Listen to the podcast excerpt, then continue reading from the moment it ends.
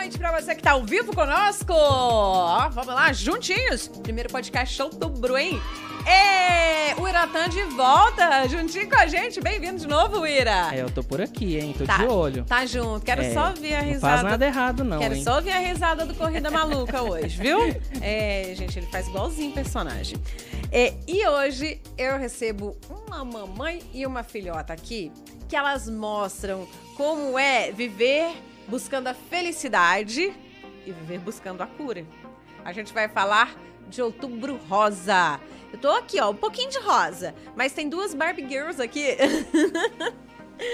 Aí, boa noite pra vocês. Então, bem-vinda Rosângela Paiva, Bruna Natalini. Boa noite. Boa noite. Boa noite, gente. Ah. Boa noite, pessoal. Muito bom ter vocês aqui pra você compartilhar um pouquinho da sua história de vida conosco, né, Rosângela? A Bruna também. A Bruna foi quem contou dessa mãezona pra gente durante uma das lives do Terra do Mandu, das nossas publis, né?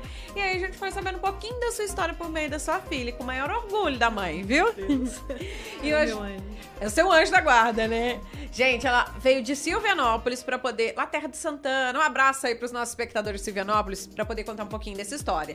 E eu quero também já dar um olá, um oi, galera que tá aí nos tocadores, que sempre acompanha a gente depois. Pra quem tá acompanhando o Mando Cash, a partir dessa semana você viu que a gente começou a postar os episódios, né? Novamente. Então, aproveita porque tem muita coisa aí. E esse episódio do Outubro Rosa é um deles. Vocês vão acompanhando aí pra quem tá ao vivo Quer ir para os podcasts também? Spotify, Deezer, Amazon, Apple Podcasts. O Google Podcast agora tá saindo, né, de fininho, tá indo embora. Mas no resto a gente tá. No restante não, em todos. A gente vai estar junto com você. Então pode seguir lá. Manda o cast com o desenho da logo, ó, do microfone, tá bom? Sempre você vai encontrar a gente por lá cheio de entrevistas bacanas, bate-papo descontraído, informação. E hoje a gente vai falar de um assunto tão importante que é o outubro rosa, né? Muito importante falar que antigamente a gente via sempre mulheres mais velhas, às vezes, serem diagnosticadas com câncer de mama. E tem gente que às vezes fala assim, mas eu não tenho ninguém na família. Gente, a gente nunca sabe quando alguém perto pode ser diagnosticado. A é? gente mesmo não tinha ninguém na família.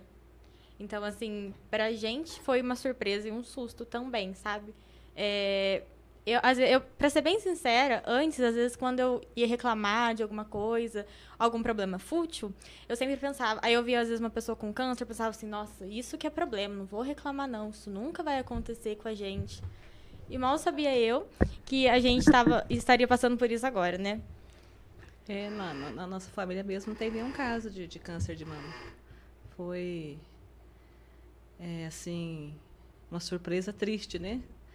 Porque eles falam ge- geralmente da genética, né? Mas aí eu fui a saber que a genética é só 20%. 80% é, é outros fatores. É uma doença multifatorial.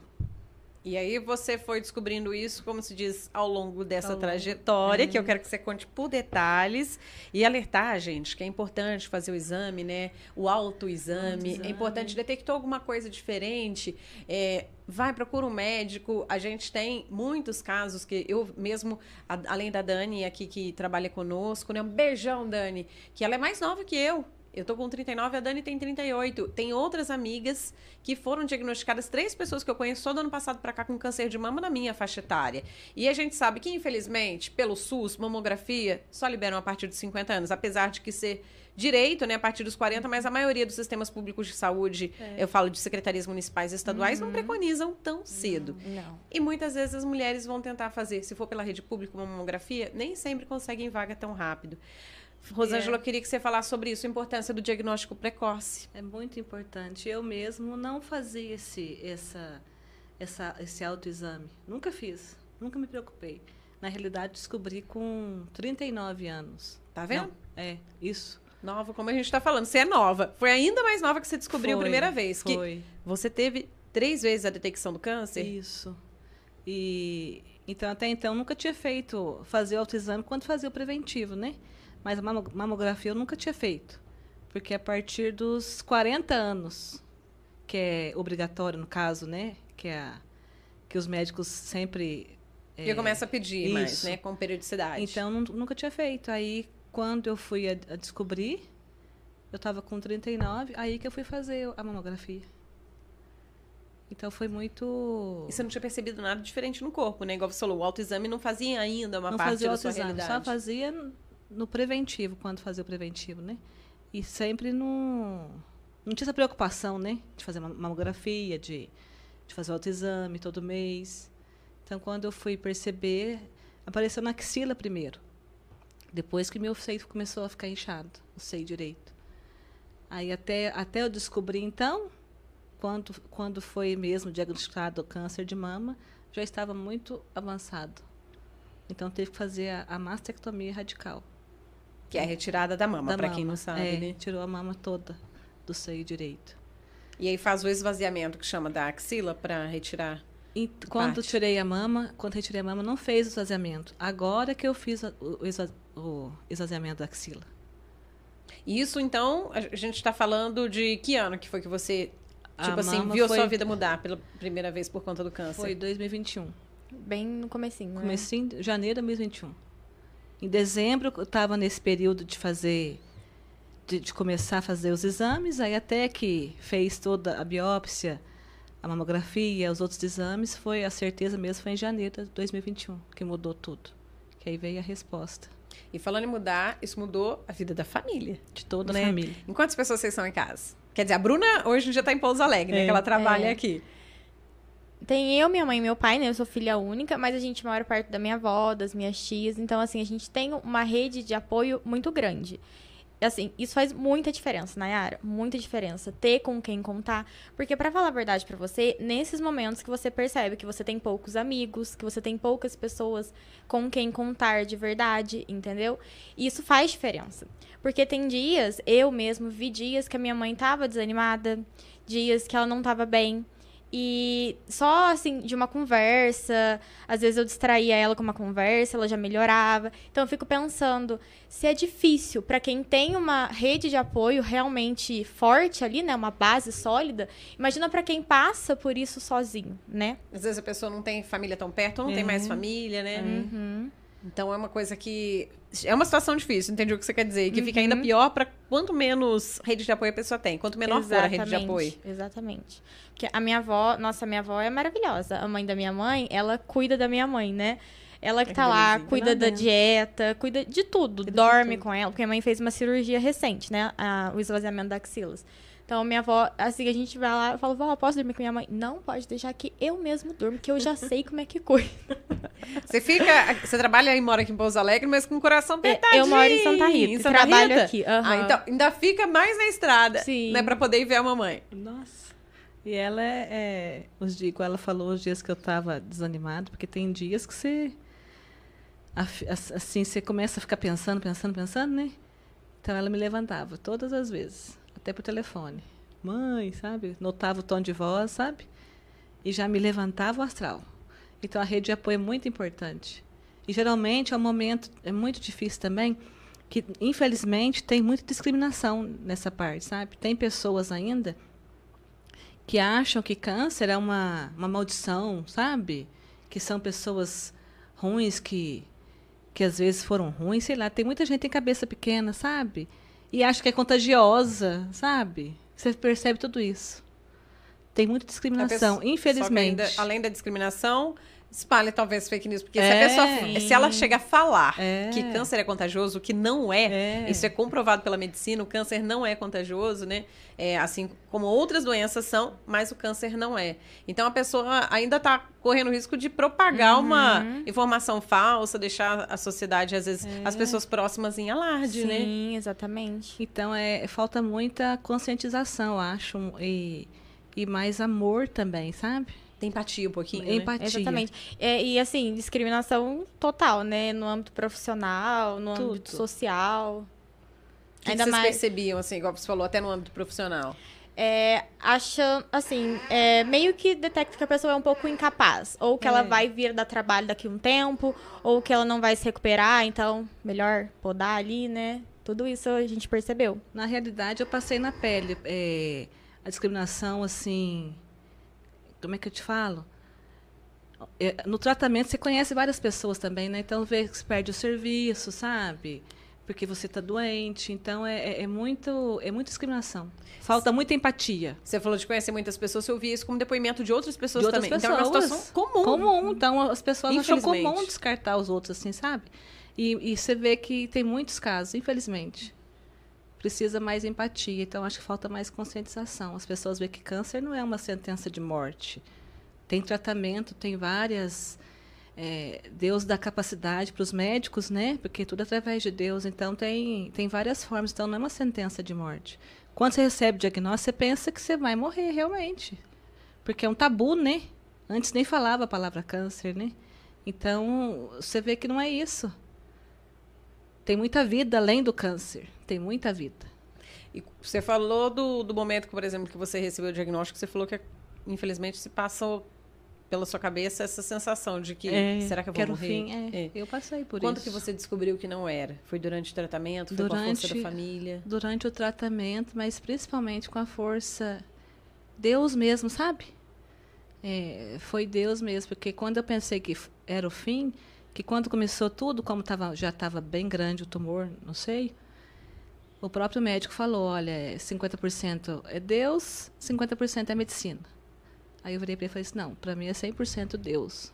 E Deus dá capacidade para os médicos é, fazer o, o tratamento, né? Da inteligência, tudo. Então foi... Aí foi fluindo, sabe? Quando eu parei de... Quando, quando eu descobri realmente, eu fiquei muito perguntando por quê, por quê, por que eu, por que eu, sabe? Querendo uma justificativa, saber por que, que tinha que ser eu. E na realidade não tem que perguntar o porquê, tem que ser para quê, né? Para que que eu posso aprender com isso tudo? O que que eu o que que Deus está querendo me dizer com isso tudo? Então tem tem propósito em tudo que a gente passa na vida, né? E a partir do, do, do decorrer você vai procurando entender, mas nunca perguntar por quê. É. Vai amadurecendo na fé, né? A minha mãe, ela vem vivendo um período muito turbulento de 2021 para cá, em todos os sentidos. E o, assim, às vezes as pessoas é, acham que por uma pessoa ter um câncer, ela vai estar tá ali sempre desanimada, ou nossa, que dó dessa pessoa, né, coitadinha. É claro, é uma situação triste, mas assim, a forma com que a pessoa lida com isso diz tudo. Porque a partir do momento que a gente está passando por um momento difícil e a gente tem consciência de que se a gente lutar, a gente consegue, a gente vai para frente, né? A gente não estabiliza. O que a gente não pode deixar é o medo nos parar, né?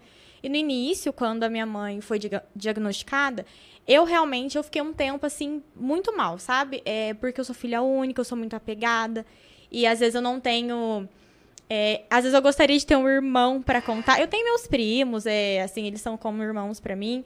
Mas é quem tem irmão sabe o que irmão significa, né, nesse momento. E às vezes eu falava assim, nossa, Deus, se eu tivesse um irmão, será que esse fardo poderia ser mais leve? Você achou que dava para dividir o fardo? Achei que dava, exatamente. Eu queria alguém ali para decidir, para dividir, né? Por exemplo, ai, hoje eu não posso ficar com a minha mãe, é, você vai lá e fica para mim. Só que depois eu fui vendo que o meu propósito enquanto filha é, era esse, sabe? De ajudar ela, de lutar junto com ela, de mostrar para ela que para Deus nada é impossível. Se ela tá aqui até hoje, diante de, de três diagnósticos, é porque Deus tem um propósito na vida dela, né?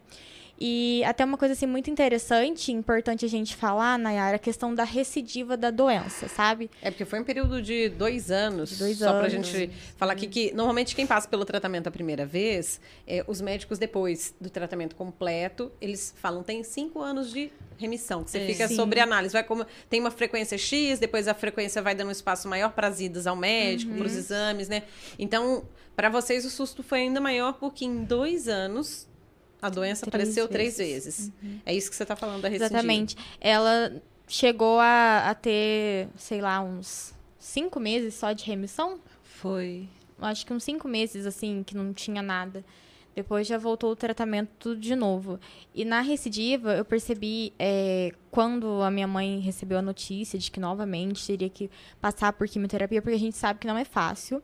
Eu entrei já na sala de quimioterapia, já fui lá com ela várias vezes. É, eu pude conhecer pessoas que estão passando por lá. Conheci uma garotinha de 5 anos A Manu, Ai, nossa, ela é, é o amorzinho da minha vida. Ela fala comigo direto. E ela luta contra a leucemia. Agora, graças a Deus, ela tá bem. Mas ela é o exemplo em pessoa. Qual hospital pessoa. mesmo? Ah, Tratamento? o tratamento aqui no Hospital Samuel Samuel Libani. Samuel Libani Pouso Alegre. Pessoal que está escutando aqui, é um hospital que atende toda a região. Então, por isso que, no caso da Rosângela, que é de Silvianópolis, né? Tem outros tantos Tem casos outros aqui da tantos região casos. que vêm para cá.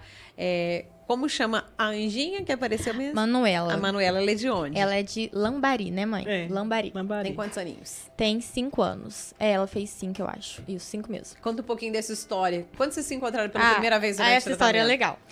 Eu tava. Eu fui com a minha mãe um pouquinho lá na quimioterapia, porque eu ia um pouquinho antes de descer pro meu trabalho. Aí eu gostava de entrar lá um pouquinho com ela, ficar nem que seja um- uns 10 minutinhos. Me ensinou muito estar ali dentro, sabe?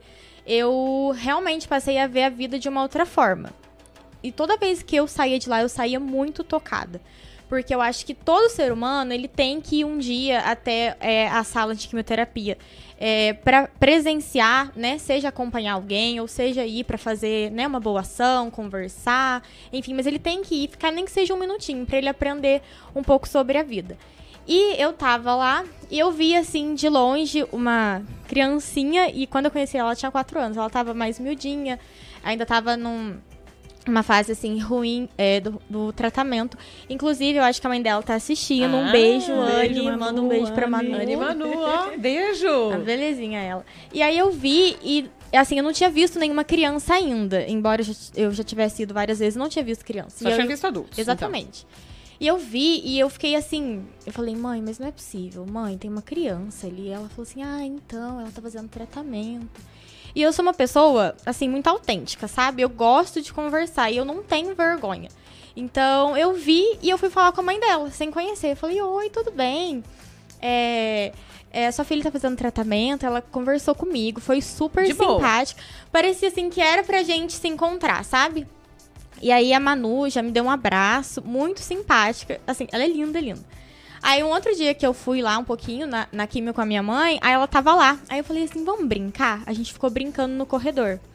Ela corria no corredor e eu corria e a gente ficava brincando um pouquinho. Assim, foram uns minutinhos do meu tempo que eu dediquei a ela, mas que pra ela foi tudo.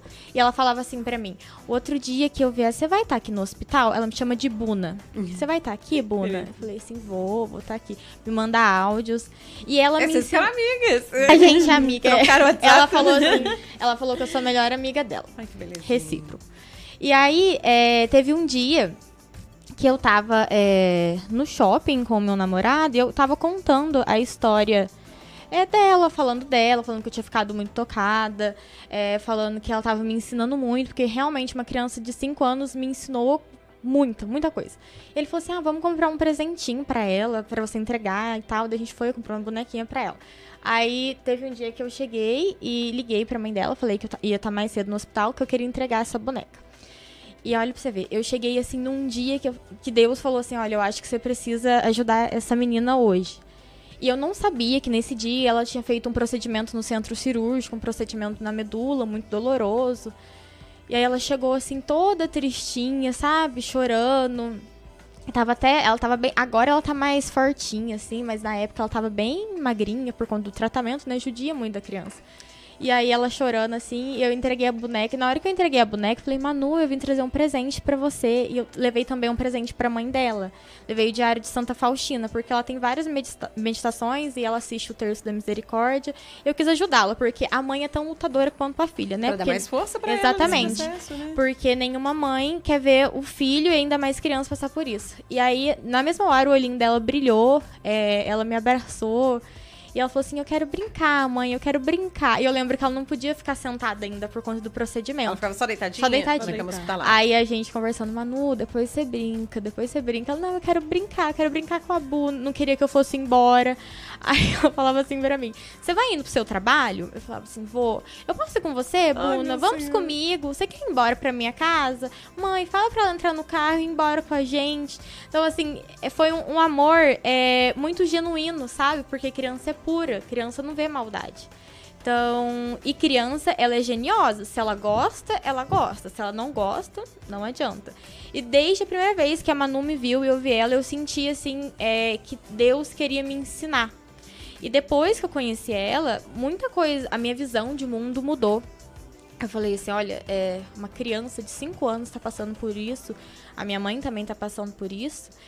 Ela aguenta, minha mãe também aguenta. Por que, que a gente vai reclamar? reclamar? A Manu tá lá correndo, pulando no hospital, ela é o xodózinho de todo mundo. Pra você, então, essa convivência, Sim. você não chegou a ter contato com ela nesse primeiro momento, teve? Depois eu tive. Mais tarde. Mais tarde. Mas aí ajudou eh, nessa convivência Uhum. você ver a força que você podia dar de exemplo dela pra sua mãe. Exatamente, Exatamente. Né? E ela, e a gente ia na capela do hospital, sabe? E aí ela sempre me puxava, vamos lá na capela. A gente andava assim, dando a mãozinha no hospital. Aí ela ia na capela, ela olhava assim e falava assim: Jesus, cura a Manu pra eu voltar pra escola. Desse jeito. Aí no dia que ela falou isso, eu realmente fiquei com vontade de chorar. Aí ela e eu chorei, eu chorei. Ela falou assim: por que, que você tá chorando? Eu falei, nossa, você não acredita, entrou um cisco no meu olho. Aí. E uma outra coisa também que me comoveu muito, Nayara, olha pra você ver como que o pouco com Deus é muito. Teve um dia que eu também tava conversando com ela, estava a mãe dela, ela. E aí é, eu tinha que descer, já tava na minha hora. E aí ela queria muito que eu ficasse, tava chorando. Aí eu falei assim, vamos até, até ali comigo, até o supermercado. Tem um supermercado ali pró- próximo do hospital. E aí a mãe dela falou assim, é... Você quer, você quer ir no mercado, Manuela? Ela nunca tinha ido no mercado porque ela ficou doente novinha. Então, a, a leucemia, a imunidade dela estava sempre muito baixa. Ela não podia ter contato com outras pessoas. Ela não tinha contato com outras crianças. Só com a irmã e com o priminho. Algo que era Então- tão simples pra muitos, pra ela. né? Exatamente. Ela nunca tinha sentido. ido ao supermercado. É, aí a mãe dela, como ela tava bem, graças a Deus, no dia, tava com a imunidade é, legal e tava de máscara, a mãe dela falou assim: você quer ir no supermercado pra ela distrair? Aí ela fez assim, ó. No supermercado? Eu posso ir no supermercado? E eu posso comprar tudo que eu quiser? Ai, meu Senhor. Desse jeito. Parece uma criança aqui no parquinho. Sim. E pra gente é tão rotineira, vou no supermercado ali comprar alguma coisa. E pra uma criança foi como se ela estivesse indo num parque de diversões. Então, eu pude perceber que a vida e as situações que a gente passa depende da nossa análise, do nosso ponto de vista. Tudo depende do que, que a gente enxerga, né? Então, assim, às vezes se você tá com um grande problema pra resolver, é, tem duas opções. Ou você vê ali o fundo do poço e se entrega, ou você vê ali uma luz no fundo do túnel e luta. E é isso que a gente tem tentado fazer e que a gente vem fazendo e que a gente sempre vai fazer. Porque é isso que tem sentido na vida, né? E esse sentido chegou pra você em que momento, então, do tratamento? Eu falo de conhecer a historinha da Manuela. Falo historinha porque não tô menosprezando a história, Não, é mas o ela é tamanho, porque ela é pequenininha. criança, ela tinha quatro anos e tava ensinando, meu. Na verdade, ela foi diagnosticada, se eu não me engano, com três, Com três mais aninhos. novinha ainda. Então ela já devia ter um ano em tratamento. É. Quando você conheceu? Sim, ela já estava em tratamento quando eu a conheci. E uma curiosidade, como tá a situação de saúde dela hoje? Agora, graças a Deus, eu falo com a mãe dela, eu falo com ela, ela tá bem. Ela tá ainda se tratando, fazendo quimioterapia oral, eu acho. Ela tá tomando um, medicamento forte, tá vindo no hospital, acho sete que duas vezes agora. ao mês ou uma vez ao mês. Mas, graças a Deus, a, a doença está regredindo. Graças a Tá, remissão, né? curada, se Deus quiser. Que é o quê? Tá já pra acontecer com você também, Amém, Los amém, Angeles, com né? certeza. Palavra tem poder e Deus mais ainda. Exatamente. Mas conta um pouquinho, assim, como que isso impactou? Você vê essa mudança, essa transformação na vida da tua filha, que tava tentando te dar forças no momento desse, é que ainda, né, a- também te, te impulsiona em busca da esperança, da cura. Mas como que isso mexeu com você? Ai, mexeu demais. Eu vi aquele toquinho de gente com aquela força, né? Foi, foi assim, um, um impulso para minha vida, porque eu, eu- na segunda vez eu fiquei bem desanimada, igual ela falou, sabe? Porque acho que a recidiva é pior ainda você receber a notícia, porque quando você termina o tratamento, a tua esperança é nunca mais, né? Tchau, acabou, graças a Deus. Aí depois você ouvir falar, infelizmente voltou, tem que fazer tratamento novamente, aí, nossa, aí você, você desaba. Aí depois que eu conheci a Manu, foi assim, olha, uma injeção de ânimo, né? Falou, que isso, menina? Aí eu falava pra mim mesma, falei, meu Deus, não posso desanimar. Levanta a cabeça, porque se ela, um serzinho, não só ela, quantas outras crianças que a gente sabe que tem, né? Até menores, às vezes até eh, bebês que passam por isso, consegue, por que eu não? Aí foi, aí foi indo, aí eu fui, aí eu fui, como se diz, ela foi uma é, um impulso na minha vida mesmo, sabe? Na nossa vida. Aí quando eu pensava em desanimar, eu lembrava nela.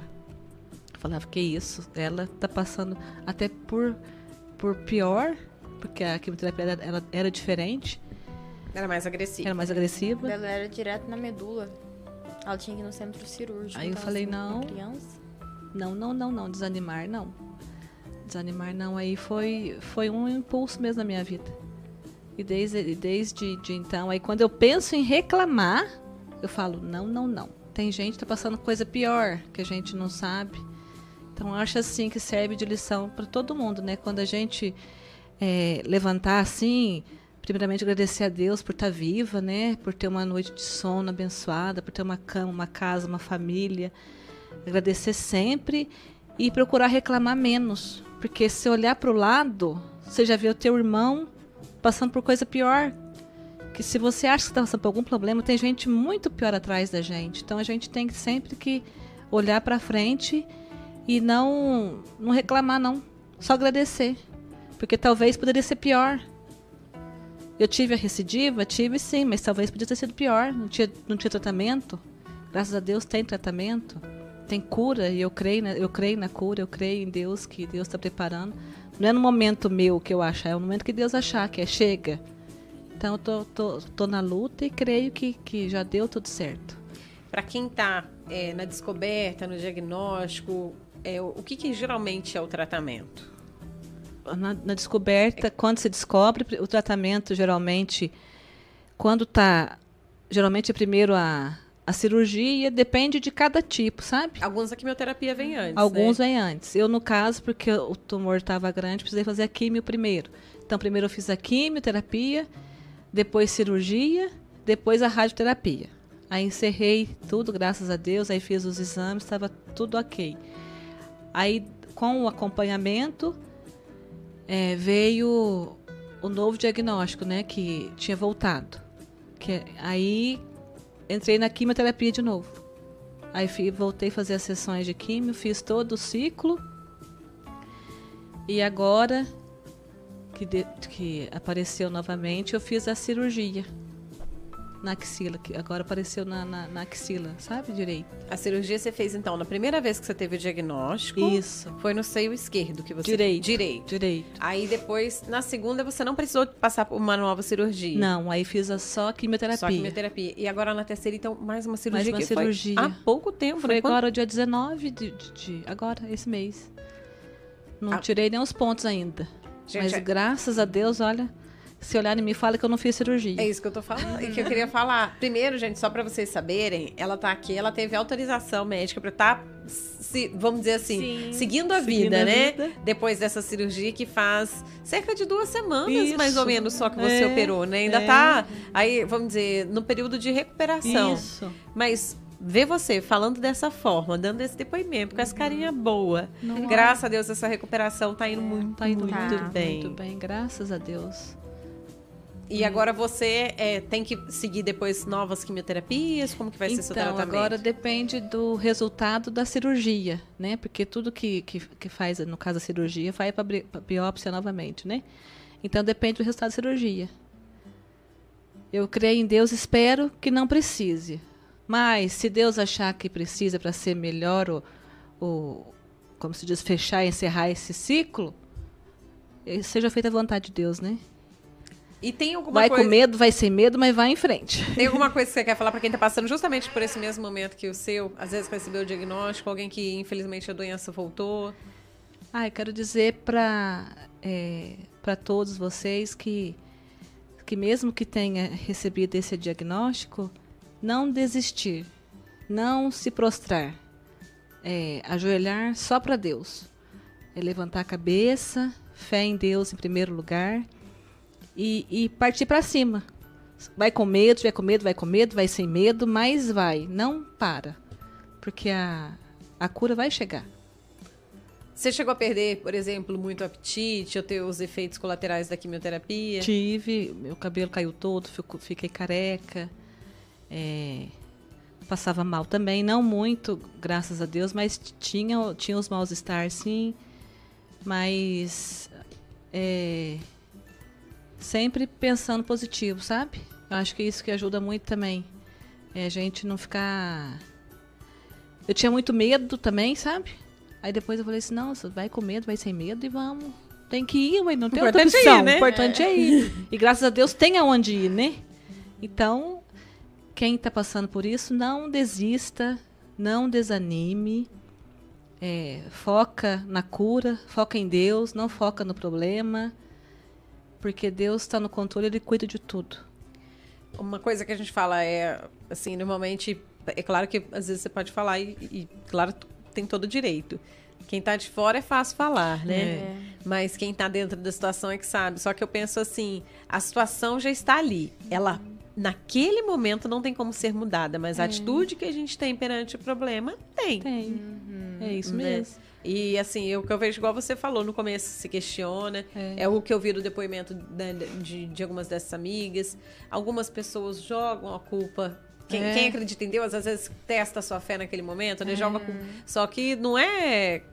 Acho, que- acho não, no meu pensar, Deus nunca. Eu acredito em Deus também. Deus nunca ia querer que Não. o filho ou Não. filha passasse por isso. Mas é algo que aconteceu. É. Né? Então, o que, que ele vai te dar? Ferramentas para você conseguir se libertar da, do desespero, da angústia, entre outros. E para quem não acredita, né, não, assim, não acredita em Deus ou em outro ser superior, então busque ajuda, né? Busque, seja um amparo psicológico que, pelo menos é no, do que eu ouvi de pessoas que passam por esse tratamento no SUS, no particular também tem, com certeza, nos convênios, é, tem tratamento psicológico junto com o acompanhamento, né? Que a pessoa vai passar, no caso do SEI, por um mastologista, por um radioterapeuta, pelo Pelo profissional da oncologista. oncologia, né? Pelo oncologista. Então, assim, tem muito, tem uma equipe multiprofissional.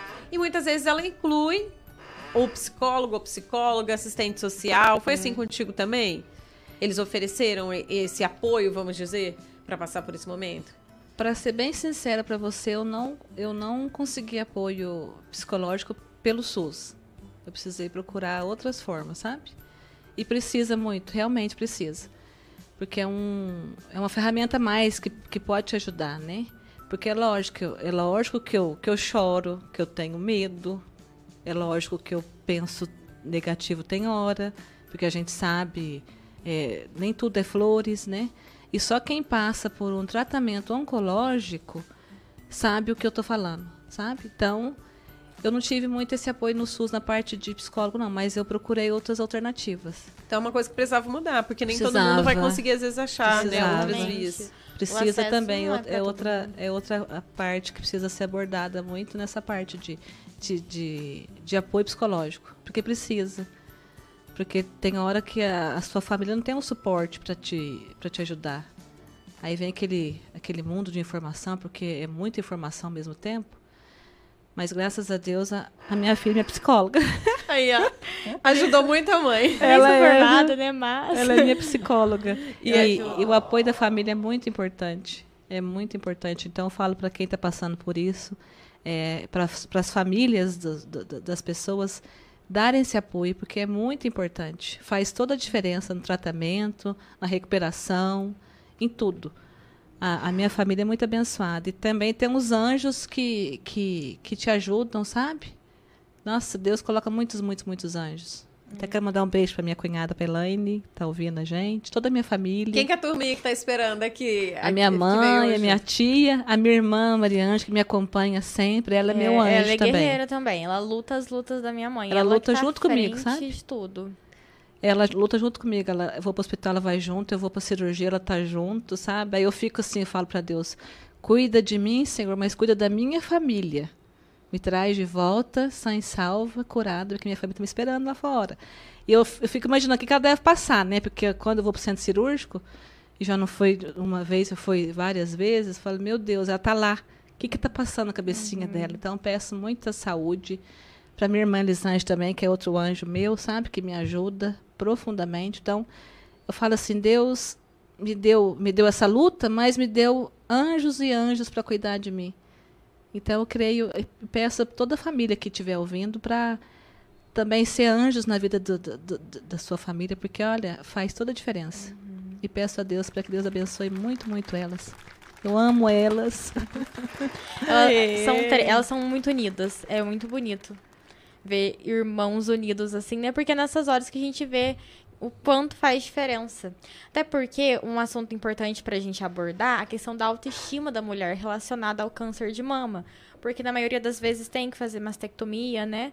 E querendo ou não, a mulher tem essa questão de autoestima, né? De, de, de apresentar até essa autoimagem. A minha mãe, por exemplo, ela retirou a mama direita completa. Ela se sente bem assim, ela não quer, não tem vontade de colocar prótese nem nada. Ela gosta dela assim. Então, eu acho muito importante essa aceitação. Se Ver o que- amar. exatamente, se amar em primeiro lugar, ver o que, que você quer. Qual que é a sua prioridade no momento? A sua saúde ou a sua estética? É, a minha mãe, no caso, ela escolheu a saúde. Porque, assim, tem possibilidades pelo SUS, né, de entrar na fila e a mulher que passou por tratamento oncológico, né, que fez mastectomia, entrar na fila para conseguir a prótese pelo SUS. Tem essa opção. Mas a minha mãe, tadinha, ela falou assim que ela tá tão traumatizada de centro cirúrgico que ela não quer nem por estética mais. Já, jamais. e é uma escolha dela, lembrando, gente, é uma escolha dela. É uma escolha É, minha. porque ela se aceita assim, ela. Pra ela tá bom assim. E a sociedade não tem que achar nada. Falar assim, ah, mas ela é mulher, vai ficar assim, não sei. E daí? Ela não vai dar mamar pra ninguém mais. Eu já cresci. E ela se aceita assim, então tá tudo bem. Agora, tem mulheres que, que preocupam com a questão da estética, tá, assim, tá certo também, deve procurar, né, forma de sanar isso, né, de colocar uma prótese. Mas eu acho que esse amor próprio que a gente tem, nesse momento, ele é testado. Porque a gente não vai estar no nosso, nos nossos melhores dias, né? No caso da minha mãe, ela não.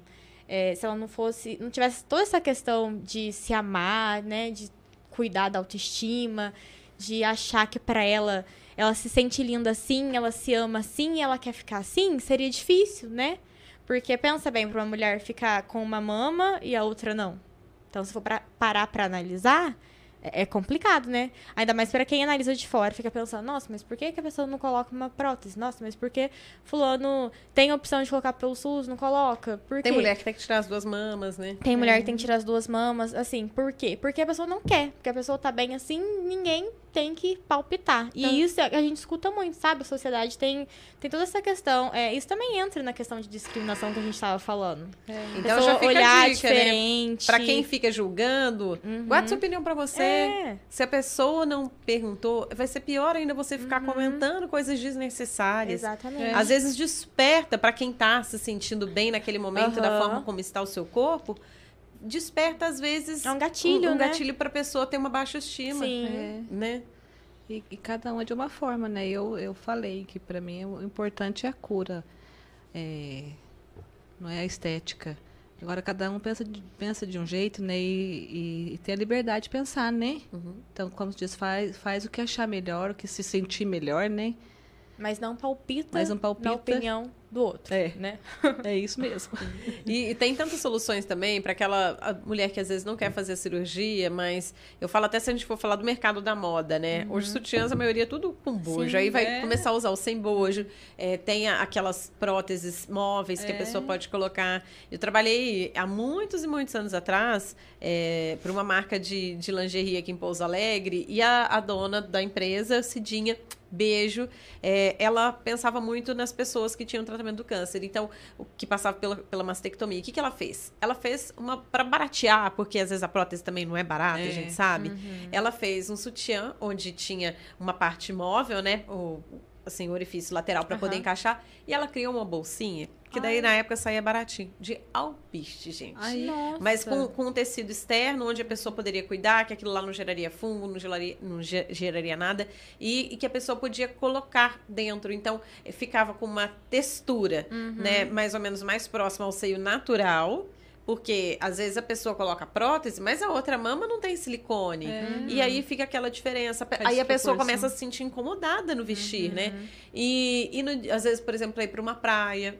Eu falo, porque muita gente se preocupa, como a Bruna falou, com a opinião É, com a dos outros, né? É, e não adianta a gente falar. Ah, não. É claro que eu defino muito essa ideia que você não tem que ficar se preocupando, mas em algum momento da vida a pessoa pode se preocupar, né? É. Infelizmente. Se entregar a isso. E aí isso mexe com o psicológico. Sim. Mas eu acho até que a gente tem tantas pessoas assim que são é, criativas aqui na é. nossa região, né? Quem sabe alguém não desenvolve? Eu, fico, vocês conversando assim, eu fiquei pensando em tantas coisas que às vezes pode surgir. Tantas que a gente tem projetos sociais, como por exemplo, se não me engano, chama lá em Sim com Carinho, né? Aqui em Pouso Alegre, que dá apoio para as mulheres. Tem, tem, esses grupos de, de roda de conversa, conversa, eles doam uns lencinhos. A gente tem o Cabelegrinho em São Paulo que doa perucas. Tem a, o Viva Vida aqui, se não me engano, é em Varginha. Tem várias instituições mas, assim, tem tantas pessoas que às vezes podem desenvolver produtos, seja para comercialização, mas a um custo acessível para esse público, né, que está passando. Da mesma forma como tem as pessoas que às vezes passaram por outras coisas, amputação, por uhum. exemplo, de algum membro,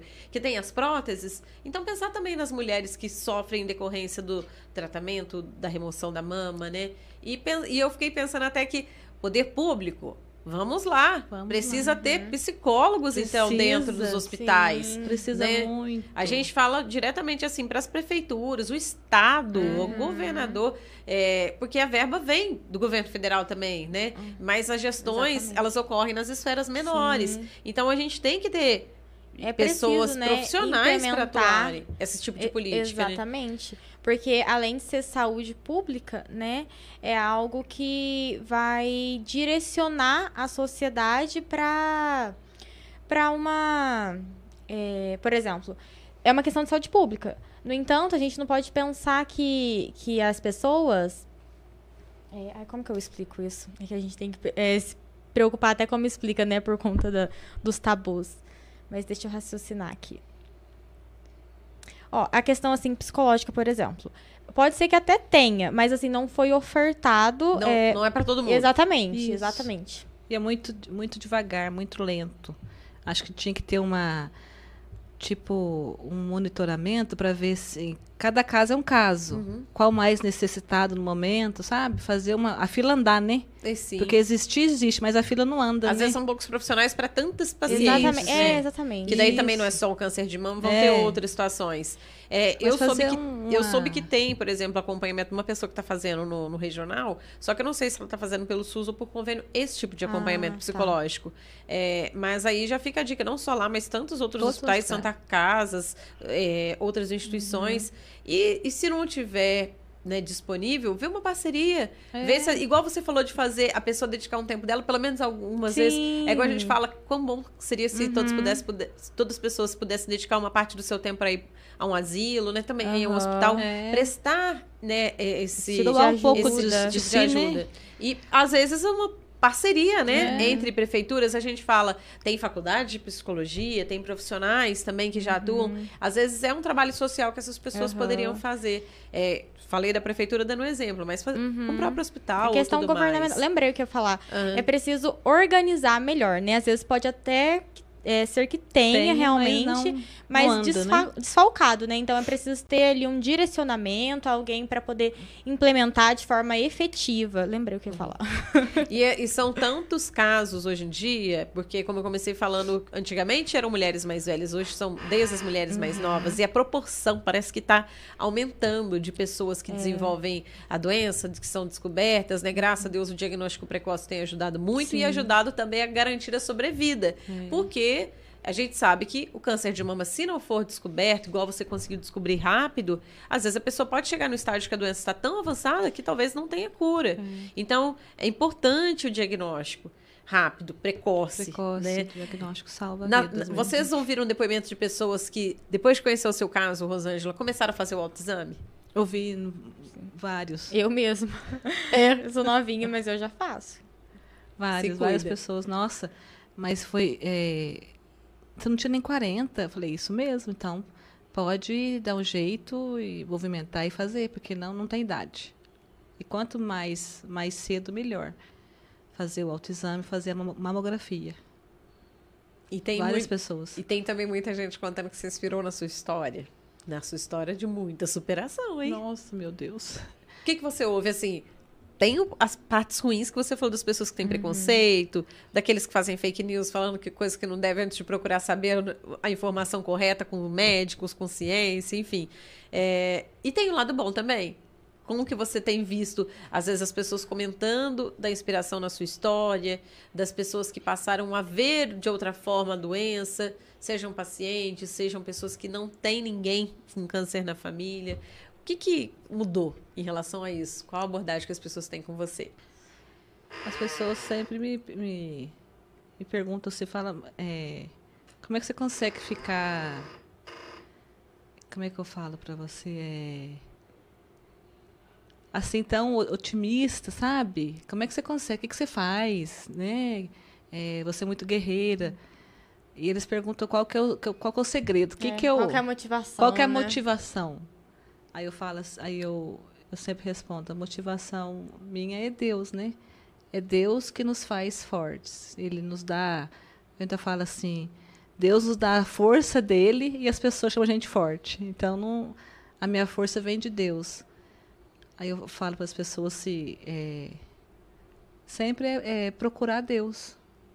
É só Deus na minha vida. Porque tanta coisa que eu já passei é, é só Deus. Então, eu olho para trás e falo assim: Deus tem me carregado a todo minuto, todo segundo da vida.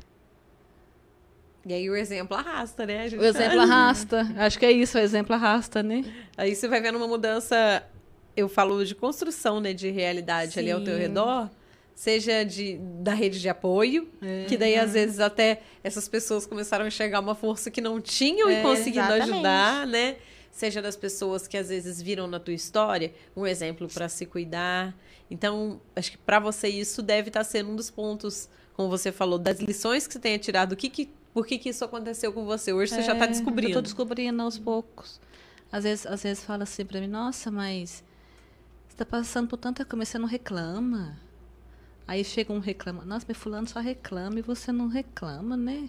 Se fosse pra você reclamar, né? Eu falei, então, né? Acho que tá na hora de acordar, né? Vamos virar a chave, né? É, mas é isso, é, é, é só Deus mesmo.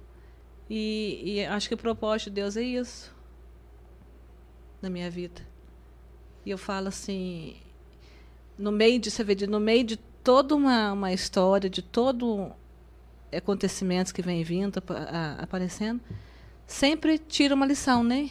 Deus sempre nos dá uma lição de fazer daquela daquele limão uma limonada, né? é isso aí. E para você foi difícil o tratamento, já que você mora em Silvianópolis, mesmo sendo uma cidade pertinho aqui de Pouso Alegre? Eu falo principalmente quando você sai de uma quimioterapia, né? o- Ah, pelos é. efeitos colaterais. Como que é fazer um tratamento né, a certos quilômetros de distância de casa? Ai, não é fácil, viu? Não é fácil. Você quer, você quer sair de lá, você já. Você já quer procurar casa. um. Quer casa, quer colo, né? Você chegava a conseguir dormir pra cá ou não? Você tinha Não, que ir e eu- voltar ia mesmo? E voltava mesmo. E voltava, vinha de manhãzinha e embora de tarde. É, não é fácil. Aí eu, fico, aí, eu, aí eu já falava assim: não é fácil, mas tem pessoas que vêm de muito mais longe que eu. Então, o meu não fácil é bem pequeno, perto de muitos outros, sabe?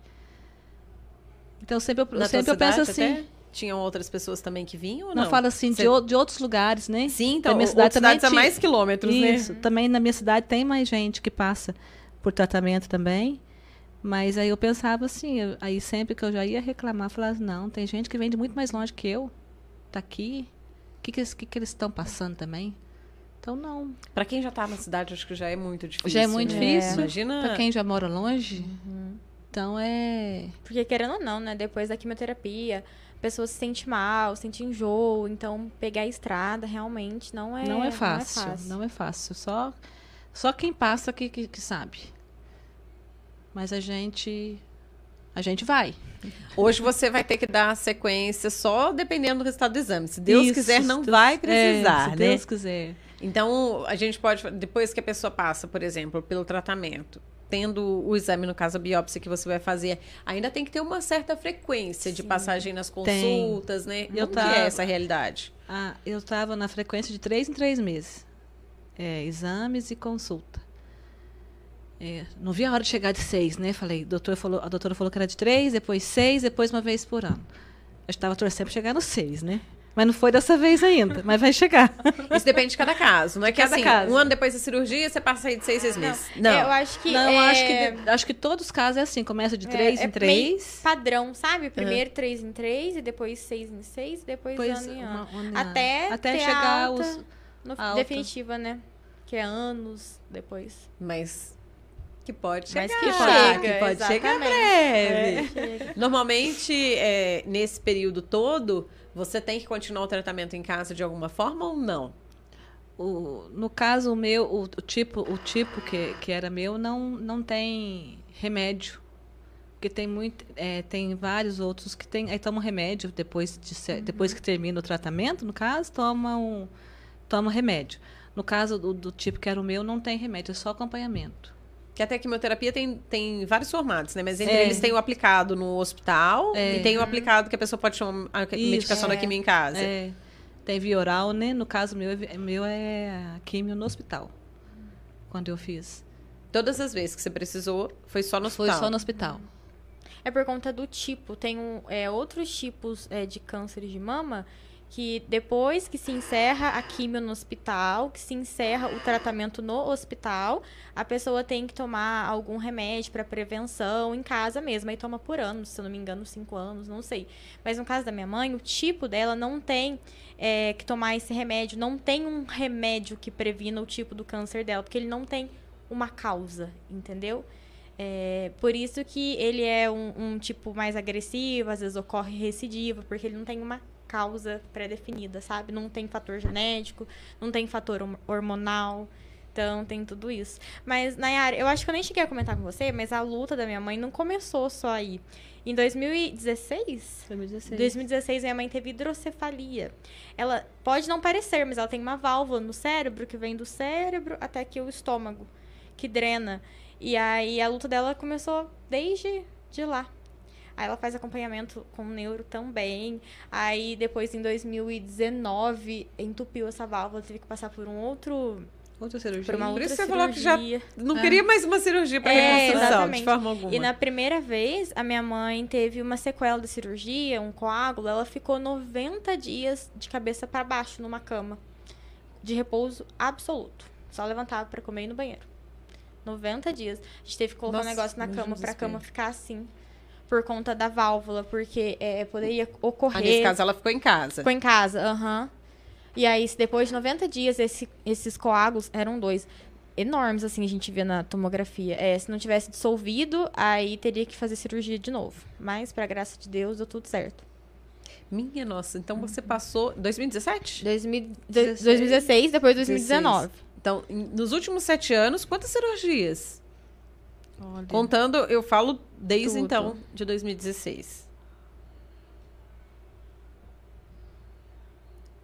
Foi, foi uma da, da hidrocefalia, depois uma nova cirurgia da válvula. Da ou, não hidrocefalia de novo. ou não conta como uma cirurgia? conta porque é, abre é um o procedimento novo. cirúrgico. Aham, trocou a Faz válvula. toda a cirurgia de A da, novo. a da retirada da mama e agora do esvaziamento. então É, foram quatro, quatro cirurgias nos últimos sete anos. E detalhe importantíssimo, a válvula dela passa do mesmo lado que retirou a mama. Então foi uma cirurgia assim bem bem complicada, sabe? Porque não podia mexer nessa válvula, porque ela se O mexesse. catéter passa É, aqui, o né? catéter passa tipo aqui do pescoço e vai até passa na mama direita mesmo. Aí por isso foi mais delicada, Sim. então, a sua cirurgia da delicado. mama? Foi mais delicado. Quando o doutor falou que tinha que fazer a cirurgia, eu já fiquei e falei, meu Deus, e agora? Se preocupou justamente por, É. por, Por causa da do catéter, válvula, né? do catéter. É porque ele é bem sensível, o neuro fala, sabe? É, então, até nessas cirurgias tiveram que ter autorização dele, acompanhamento de equipe neurológica, justamente por conta disso. Graças a Deus, a, graças me- a equipe Deus. médica foi maravilhosa, Uhum. porque a cirurgia correu Sim, bem, bem. E graças um a Deus, até a hoje, você não precisou repetir É, nem a, a da Deus. Da retirada, então, da como se fosse se um entupimento, a gente pode É. falar do catéter. É, graças a Deus. E agora, isso também, você tem um acompanhamento que você precisa Acompanho com fazer? neuro tô- direto também. Tem mais essa. Sabe? Minha nossa, Vamos e é- rir pra não chorar, Tá vendo? galera. Não, E mas vou é a comer. força dela. Eu vou com medo. Você pensa que eu não tenho medo? Todo, seis em seis meses a minha mãe fica assim, ó. Ai, meu Deus, amanhã eu tenho que ir no Dr. Paulo. Ai, meu Deus. Ela tem medo, tadinha. Ela morre de medo de hospital e passa por essas coisas. Aproveita e manda um abraço pros É, médicos. quero mandar um abraço, nossa, de todo o meu coração, pro Dr. Paulo, meu neuro, Paulo Sagiorato, Dr. Anderson Bruno, doutora Camila, oncologista, Dr. Vanildo, Dr. Guilherme Ilha também. Time de peso. Nossa, olha, bastante só, só, só anjos. Só anjos. Se eu estiver esquecendo de, de algum. Olha, um beijo enorme a toda a equipe também, de- dos médicos, né? Enfermeiros que trabalham no hospital, que sempre cuidam da gente com o maior carinho. E eu acho que faz diferença também. A gente estava falando das pessoas que acompanham, mas eu acho que de quem está com esse olhar clínico são aquelas pessoas também que todos os dias convivem com pacientes que estão passando por esse problema. Eu acho que o- até o psicológico deles também Sim, precisa de uma força, eles né? precisam de acompanhamento. E também. é, é legal saber, assim, como você está falando, que te atenderam muito bem. Muito então, bem. né? Porque você fala com carinho do- dos seus médicos. É, semana passada, até quando a gente recebeu aqui a doutora Fernanda Laraia, que é médica também, é, a gente estava falando justamente dessa diferença, né? Que faz também a humanização no, Nossa, no, no atendimento. Então, o que, que você pode falar? Como que é que você sente né, em ter sido tratada de uma forma tão boa pela equipe médica, seja durante o tratamento da hidrocefalia, seja durante o tratamento do câncer de mama. É, que diferença que faz também a equipe, a- vamos falar assim, o trabalho dos profissionais de saúde? Porque daí inclui os médicos, os enfermeiros, né, as pessoas do atendimento do hospital. É, o que, que você pode contar um pouquinho pra gente dessa rotina? Nossa, faz, faz toda a diferença. É, o carinho, a atenção, o amor, porque você está ali num momento tão delicado, tão debilitado, né? E você encontrar com, com pessoas assim que te olham com, com aquele olhar e que tem o cuidado, faz toda a diferença. Faz toda a diferença. E, por mais médicos assim, viu? Eu peço a Deus todo dia, faz, meu, rezo pe- pe- pelos meus médicos, agradeço a Deus por tê-los é, colocado no meu caminho, né, e ter cuidado de mim, e peço a Deus saúde para eles cuidar de outras pessoas também que, que precisam deles. E por mais médicos assim, humanos, né, que trabalham por amor, né? Não é pelo dinheiro, é por amor, amor ao próximo. E fazem toda a diferença, toda a diferença na vida. Só É. gratidão. Eu, você falando assim, eu tô lembrando de uma coisa que me emocionou também ontem. É, a gente tá, eu estava participando aqui do evento do Sebrae aqui em Pouso Alegre.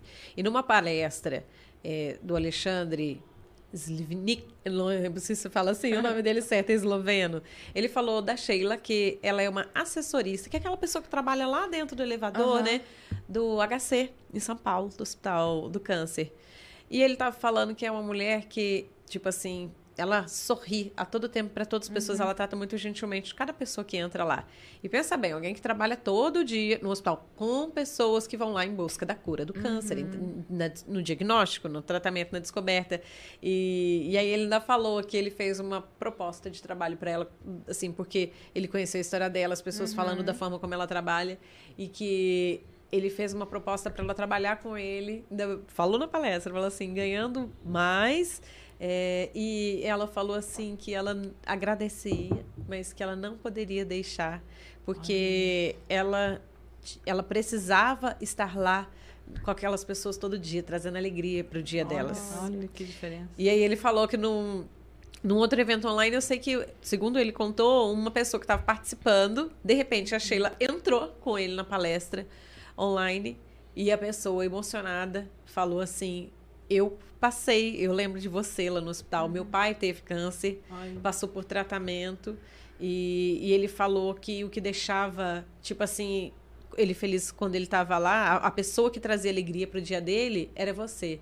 O meu pai, infelizmente, faleceu, eu não lembro qual foi o, o tipo de tratamento, o, o rapaz contou para ela, num depoimento com outras pessoas, e aí ele falou assim, mas é, você que teve trazendo alegria para ele até o último dia. Nossa. Então a gente pensa assim, independente da função que a pessoa exerce, Nossa. né, seja um amigo, É. seja um familiar, seja um profissional que está trabalhando lá no dia a dia, gente, desde a pessoa que está na limpeza.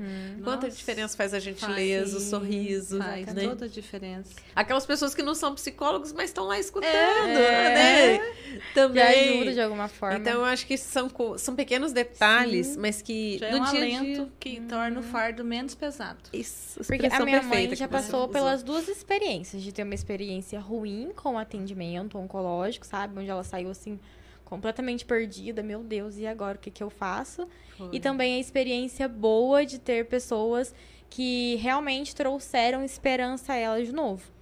Então, isso faz total diferença no tratamento oncológico, porque a pessoa já está ali passando por um sufoco. Tá fragilizada. Tá fragilizada. E ela tá no hospital justamente em busca de uma cura, em busca de melhora. Então, se ela já está ali, não por vontade própria, mas porque ela precisa, ela tem que melhorar, ela quer melhorar, não é uma escolha, ela tá ali porque ela precisa, né? É, ninguém escolhe ficar doente, ser diagnosticado com essa doença. E a partir do momento que você tem um mau tratamento, ou que algum médico fala com você com grosseria, eu não sei o que fazer no seu caso, não. Vou pensar, depois a gente resolve. Assim, a pessoa sabe que tá com um nódulo, que é um câncer, e aí o médico vira e fala, eu vou pensar, depois a gente resolve. A Isso pessoa... aconteceu com a sua mãe? Aconteceu. Entendeu? Ne- Nessa última vez. E aí a gente teve que buscar outros métodos, né? É, a gente- é óbvio, a gente não pode expor nem falar nada, mas assim, que fique aqui um, uma alerta, porque é importante, a gente tem que ser empático. Se você tá numa profissão que você lida com vidas, antes de médico, você tem que ser humano, porque senão você não pode estar ali, né? É, o que que é... O que, que é ser médico? A, a medicina, ela não é só um título, não é só um diploma, né? Não é só o CRM. A medicina é ser empático, é ser realmente um ser humano, né? Um ser humano autêntico, um ser humano de caráter, que tá ali para ajudar alguém melhorar. Então, se você não tem esse princípio, se você é um médico que o seu princípio não é ajudar, você tá na profissão errada, penso eu, né? E agora você falando assim, ainda queria que vocês dessem uma dica pra quem passou pela mesma situação que vocês. Procurar Ajuda, ajuda. pro- não ficar estagnado, porque assim, a gente sabe que é, a gente viveu isso, por isso que a gente tá falando, a gente sabe que é complicado, você tá diante de uma situação, tá ali um fato e você não ter pra onde correr. Então, no primeiro momento a pessoa se desespera. Meu Deus, o que eu vou fazer? Eu tô com câncer, eu não sei o que eu vou fazer, os médicos não sabem, eu vou ficar com isso aqui, vai crescer, eu vou morrer, enfim. A pessoa fica desesperada. Então, o conselho que a gente dá, né? Tenha calma, é, usa a, a cabeça para pensar. Ok, não foi resolvido aqui, não vou ficar aqui esperando até eles me ligarem, até eles é, me derem uma solução. Procure uma segunda opção. É sempre muito importante. Quando você perceber que não aquele tratamento não tá legal ou que não é aquilo que você esperava, por exemplo, você precisa de uma ajuda e eles infelizmente não conseguiram te dar esse retorno, procure uma segunda opção. Câncer não se espera. Câncer você não pode ficar ali esperando o médico te ligar, o, o enfim, o secretário, não dá. Então você sempre tem que ser atento, é, tem que ter esperteza, porque realmente é uma doença agressiva, é uma, uma doença que evolui. Então o, o tempo para o câncer é muita coisa. Então a gente não pode se contentar é, com uma simples é, palavra de um médico. Olha, isso aqui não vai ter jeito, não, nem sei se é capaz de operar, se operar às vezes não adianta. é, não sei não. Quando a gente decidir, o que, que você está fazendo aqui? Nem era pra você estar aqui, não vou operar. Entendeu? Então, isso não é coisa que se fale para um paciente, né? E isso nenhum paciente merece ouvir, principalmente que está passando por isso. E também o paciente não tem que ter aquilo como solução. Não é aquilo. Se você ouviu isso de um médico, esquece. Procura uma segunda opção. Porque depois ele vai resolver com Deus, né? Porque tudo que a gente faz aqui, a gente. Aliás, tudo que a gente é, plantar, a gente vai colher. Então, que a gente escolha plantar coisas boas, né? Para depois a gente não se assustar com a colheita. Isso vocês estavam, então, lembrando pelo SUS, né? Que foi o, tratamento Uhum. que vocês estavam, que a Rosângela estava passando. Eu falo vocês porque você estava acompanhando todo o tempo. É, eu tava. né? Quando vocês ouviram essa negativa, vocês conseguiram buscar, sei lá, por meio da Secretaria de Saúde lá de Silvianópolis, que foi a cidade de onde você veio direcionado o atendimento? Como é que vocês fizeram para ter a segunda opinião? Então, a, a minha mãe procurou. Aliás, a minha tia, que ficou um pouco desesperada. Um pouco não, ela ficou muito desesperada. Aqui acompanha Meu atrás de sempre. E É, ela que pediu uma solução é, para Deus, pediu uma ajuda, falou: Meu Deus, e agora? Como é que eu vou deixar minha irmã assim? E ela viu na internet um, um médico mastologista lá de São Paulo é, e marcou uma consulta. Falou assim: Olha para você. Ela falou assim: Para Deus. Falou assim: Olha, Deus, eu vou ligar nesse telefone. Se for para dar certo, eu vou conseguir uma vaga para ela para consulta amanhã. Ligou? Tinha. Tinha. E aí elas foram para São Paulo com a cara e com a coragem. Nesse caso, tiveram que pagar uma consulta Exatamente, particular. né? daí foi particular. E daí de lá ele conseguiu mandar o encaminhamento pela rede Aí pública? ele conseguiu direcionar tudo. Aham. Mas assim, foi um- uma esperança no fim do túnel. Ou Porque seja, eu passei pela decepção de, É. de eu ver que não. Ia pensar para ver o que, que ia fazer. Se ia operar ou não. Assim, a gente tá falando assim de, de médicos conceituadas com esse tipo de tratamento, sabe? Que na re- em assim. rede social esbanja simpatia, mas do cara a cara com o paciente já é outra história. Aí eu falo assim por mais médicos humanos, né? depois disso, com, com o encaminhamento e uma segunda opinião, aí você teve um graças outro a tratamento. Isso. Uhum. Aí eu tive, fiz Ai, a cirurgia. Aí falou, não, tem caminho, Rosângela, Tem vamos lá, caminho, vamos vamos operar lá. de novo. É, não tem Eu essa sei de que você não gosta, mas você vai. Tô falando assim, a gente tem que tentar levar Tem. com leveza, né? Sim. Eu falo assim até o assunto, porque, igual você falou, quanta gente que. é, eu, gente, eu, eu lembro que quando eu era mais nova, eu ouvi o termo do- de. Tinha gente de- que tinha assim, a capacidade de falar: Aham. câncer é praga.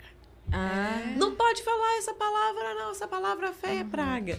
Essas coisas assim. Então, igual você, você falou, às vezes, ao mesmo tempo que tem aquela Sim. pessoa que na ignorância dela, ela fala que câncer se Aham. transmite, que ressalto pra você que chegou agora no meio do podcast, câncer não passa, não pelo se transmite, de Deus, não é gente. contagioso. Vamos estudar, galera. Da mesma forma, tem gente que acha que se falar atrai, É. né? Eu, eu falo assim, eu sei que a palavra tem poder, eu acredito, mas não nesse ponto, Não, né? nesse ponto. É, a gente tá conversando, tá tentando instruir, tá falando de um depoimento de alguém que viveu essa situação. É. Então, não significa que se você ouvir a palavra ou falar a palavra É, câncer, gente, você, vai, ter. Você é. vai ter. Só que eu acho que assim, são muito. é, tipo assim, é um misto de muitas emoções ao lidar Uhum. ao mesmo tempo, né? Desde 2021, lembrando, você descobriu a primeira vez, você já tá, passou pela terceira vez, então, entre cirurgias e tratamentos descobertas, né, do, É. do tumor, graças a Deus retirado. Mas, assim, você passou por preconceito, pelo que vocês falaram. Sim. Nossa. Opinião errada, Uhum. né, médica, e você teve que buscar uma segunda opinião que resolveu o seu problema. Gra- né? Preconceito profissional. Profissional. Também. No profissional, qual que foi o teu problema? Fui Tipo assim, demitida Você foi demitida no Em momento do tratamento. tratamento? durante o tratamento, fazendo quimioterapia. É algo que, por lei, não se poderia, né? Não, Não. mas disseram que poderia. Sabe? Simplesmente, eu estava no meio do tratamento e aí, aí só me disse que ia cortar gastos e ia cortar eu. Simples assim. É, A pessoa tá lá fazendo químio, aí o fulano, depois faz favor, passa aqui. Qual era a sua profissão? Ai, posso falar? Não, profissão pode Vai, falar. vai não gerar uma, vai gerar uma polêmica. vai gerar- Não, mas pode falar. Não, mas é. Ela trabalhava na igreja. Trabalho na igreja, sou cristã. A cara da E Nayara. aí? E aí fui demitida. Mas aí você. Nossa, eu fiquei arrasada. mas Eu, tipo assim, ficou sem chão, né? Nossa, porque no momento do tratamento, precisando do dinheiro, porque mesmo tendo tratamento pelo SUS, determinados Tudo remédios, sim. às Você, vezes sai, tem que você, saiu comprar, de- né? você saiu da porta de casa, você gasta, né? Fora a sobrevivência diária, né? Fora a dignidade, Fora né? de dignidade. Eu me senti muito mal. Aí, nossa, me baqueou. Muito. Meu Deus. Colocou até o efeito. Fique, fique chocado, Aí- pode aí- ficar. Aí eu falei, eu falei, Jesus, eu falei, meu Deus do céu. E isso não te fez perder a fé? Não me fez, não me fez, porque isso é, foi um homem que fez, né? Não foi Deus. Não foi Deus. E eu fiquei muito baqueada. Mas não perdi a fé e não perco jamais. Isso aí ele vai prestar conta depois com Deus. Né? Quem fez isso. Porque eu falo assim, só quem passa sabe. Aí você, quando você pensa que você vai ter um apoio, assim, do nada você. Tchau, você não está prestando mais. Está na vista. E Você conseguiu algum recurso, eu falo pelo próprio INSS depois, por conta de estar em tratamento? Ainda não, porque na época que eu ia encostar, ia, Ela foi a- orientada. A, pessoa me orientou a não encostar, porque eu trabalho na terapia. Aí depois me manda embora. É, a terapia Entendeu? mandou ela embora.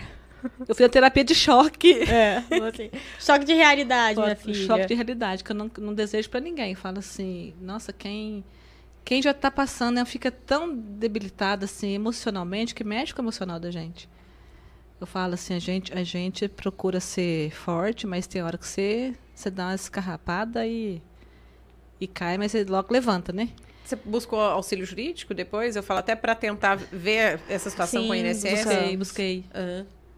Hoje sim. conseguiu resolver. Consegui, pelo menos graças a enquanto você está em tratamento, né? Porque tem, tem que lembrar que o pessoal também tem direito, Tem né? direito. Exatamente. a- a Então, uma, uma dica para quem está em tratamento, está trabalhando. Não trabalhe, encoste, porque senão pode correr o risco de você ser mandado embora, qualquer hora. É, não existe orientação para não não, ori- se não existe afastar. orientação para você não se afastar. Você deve afastar e exigir os seus direitos. eu não, eu, eu confiei, né? Na, Na, na boa fé. na boa fé e pessoas. na e confiei assim. Eu falo assim, não esperava passar isso jamais na vida. Não no momento desse, né? Então eu, eu oriento quem estiver passando, se estiver trabalhando, confie desconfiando. Porque quem menos, quem, quem menos você espera pode dar uma rasteira. Gente, eu tô chocada até agora. Cadê o efeito, Iratan? Mas todo mundo fica, todo mundo fica, Nayara. Todo mundo fica, é coisa. Por isso que eu falei assim, a gente fala, fala profissão ou Não, não mas fala? é. O, o podcast tá aqui pra Não, isso, é. pra contar. Ué, como quem diz. não quiser ouvir, simplesmente sai da... Plagiando, se eu não me engano, Nelson Rodrigues, a vida como ela é. Ah, É, exatamente. É, é, e, e, e você vai vendo a vida como ela é, ai, quando você vê mesmo, você fala assim, meu Deus, Meu Deus. Aí, que É um- ponto chega o ser humano, né? Então, uma dica, confie desconfiando.